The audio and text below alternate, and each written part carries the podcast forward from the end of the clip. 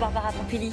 Merci d'être notre invitée ce matin. On va parler des éoliennes, mais quand même, dans deux jours, c'est une nouvelle étape du déconfinement. On a euh, lu hier le ministre de l'économie dans une longue interview dans le journal du dimanche qui se félicite de la reprise économique très forte et il appelle les Français à consommer. Est-ce que vous mettez un bémol écolo à cette reprise? Ah, c'est pas un bémol, hein, c'est euh, une orientation. On a tous envie euh, de retrouver une vie normale. On a tous hâte de pouvoir oublier, laisser derrière nous cette crise, euh, mais on peut aussi en tirer du positif. Et donc moi, depuis que je suis arrivée, moi je suis arrivée en plein milieu de la crise, hein, et avec Bruno Le Maire, on a travaillé sur le plan de relance pour réorienter l'économie vers ce qui est écologique. Et donc les gens qui vont consommer, oui, vous leur eh dites consommer quoi? Eh bien, allez-y, regardez. Depuis le début de l'année, on a commencé à installer des étiquettes, par exemple, pour savoir si les produits sont réparables. Eh bien, comme ça, ils sauront si le produit qu'ils vont acheter, ils peuvent le réparer facilement ou pas. Ça va être une aide pour eux pour réorienter leur consommation dans la loi que je porte, climat résilience, il va aussi y avoir une étiquette environnementale. Donc les personnes, notamment les vêtements, c'est ce qui va arriver en premier.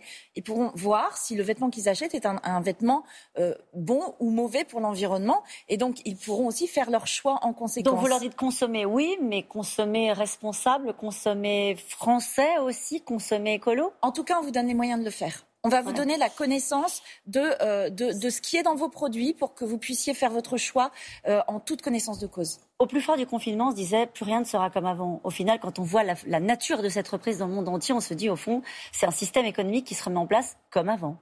Euh, non, non. Euh, on voit par exemple que la finance verte se développe énormément. On a de plus en plus de plans de relance qui réorientent, comme ce qu'on fait en France. En France, on met 30 milliards pour réorienter la transition écologique. Par exemple, euh, moi, je suis allée inaugurer à Dunkerque le dry port. Le dry port, c'est quoi? C'est un endroit où on va pouvoir mettre les containers sur des trains et plus sur des camions.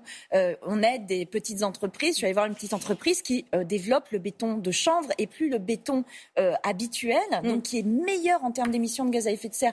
Donc la relance, elle est en train de se faire et on l'accompagne pour qu'elle se fasse justement sur une orientation écologique. Pensez-vous que les fonds publics mis en place pendant cette période, notamment on pense au plan d'urgence qui ont soutenu euh, notamment une industrie qui était mise à mal, auraient dû être davantage conditionnés justement à une réorientation de l'activité euh, plus écolo? Est-ce que vous avez des regrets en la matière quand même? La plupart des, des, plans de relance, enfin des mesures qui ont été mises en place sont des mesures sur appel à projet. Appel à projet, ça veut dire quoi? Ça veut dire que euh, on a des entreprises qui viennent avec leur projet et si le projet correspond à l'état d'esprit dans lequel on est, il est validé et il est financé. Donc il y a quand hmm. même une immense partie du dans plan de relance automobile, sur dans l'industrie aéronautique, il y a pas, c'était surtout des plans de sauvetage. Vous savez, l'industrie automobile, euh, elle a multiplié par trois la vente de voitures électriques l'année dernière. Donc la transition, elle est en train de se faire et elle se fait très vite. On n'aurait pas pu faire mieux. Ah, on peut toujours faire mieux. Hein. Vous demandez à une écologiste. Vous demandez à une écologiste. Est-ce qu'on peut faire mieux? Est-ce qu'on peut aller plus vite? Est-ce qu'on aurait pu sur poser davantage de conditions?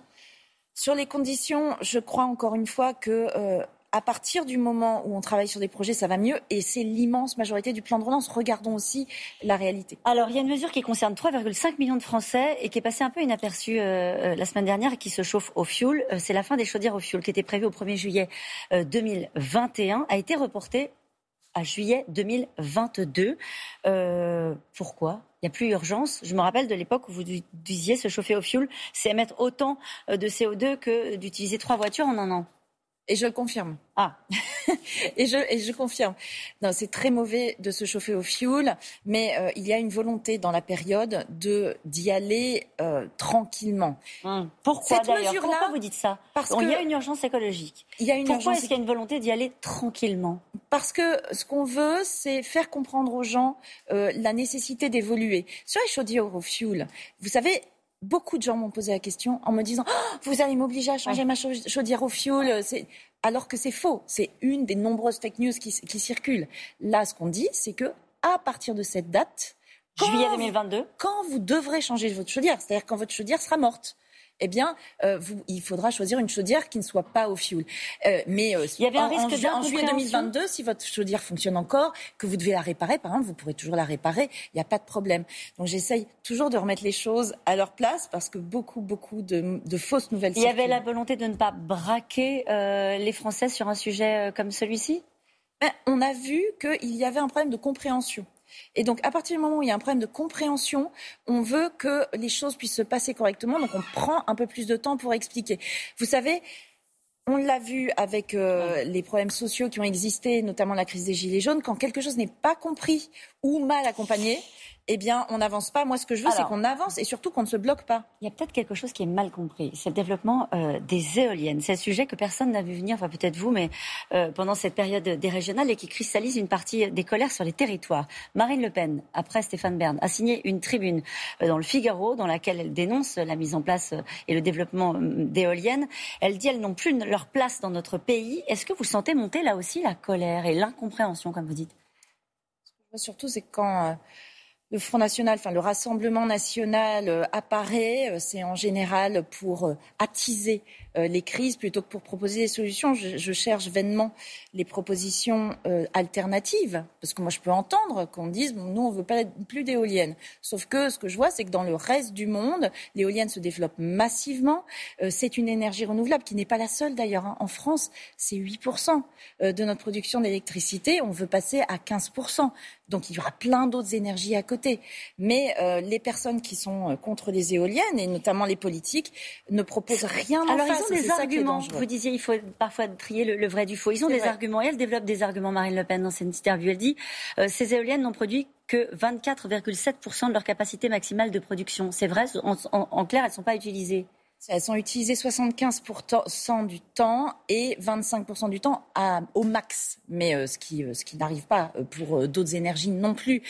c'est en fait, si vous voulez, ils prennent des petits bouts d'arguments qui sont semi-vrais pour, euh, pour, les, pour les tourner. Alors, est-ce que c'est elles tournent 75% du temps euh, et, euh, et elles n'utilisent pas, comme Madame Le Pen semble le dire, elles ne, elles, ne, sont pas là, elles ne sont pas aidées par le charbon. Enfin, tout ça. Dénouer le vrai du faux, on continue. L'ancien directeur général d'EDF, que cite Marine Le Pen dans cette tribune, Hervé Marcheneau, dévoile que ces éoliennes contribuent à un transfert financier d'environ 40 milliards d'euros par an vers des sociétés éoliennes allemandes.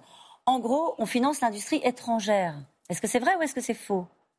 Alors, les éoliennes, on a mis énormément de temps à les développer dans notre pays. Donc, d'autres pays ont pris de l'avance sur nous. Les Allemands les Allemands, les Chinois. Euh, et donc, on est en train de, perdre une capacité de production qu'on pourrait avoir en France. Et c'est pourquoi moi, ce que je fais, c'est que je développe les éoliennes, et notamment là sur l'offshore. On met en place des usines en France pour produire des éoliennes françaises plutôt que d'attendre effectivement que ça vienne de l'étranger. Ce chiffre-là, je ne vous le confirme pas. En revanche, ce que je vous confirme, c'est que soit l'industrie éolienne se développe en France avec de l'industrie française, soit on va encore être dépassé par euh, nos, concurrents. Barbara Pompilier, est-ce qu'il faut ralentir le rythme justement comme vous l'avez fait sur le fioul, parce qu'il y a une forme d'incompréhension et de colère sur le développement des éoliennes que vous, avez, vous avez prévu Vous savez, sur les éoliennes, moi, je vois bien qu'il y a des endroits où ça a pu mal se passer. Moi, je, suis élue de la Somme. C'est un des endroits où il y a eu le plus d'éoliennes. Simplement, moi, ce que je veux, c'est essayer de trouver des solutions pour avancer mieux. On a besoin des éoliennes dans un mix énergétique global. Euh, on, a une programmation, ça ne se fait pas comme ça. Il faut être sérieux sur ces questions-là. Euh, on avance tout doucement. Par contre, il faudra certainement plus de concertation et j'ai demandé au préfet de faire des cartographies pour qu'on puisse mieux concerter avec les personnes et aussi aider aussi à ce que les gens puissent investir dans les éoliennes.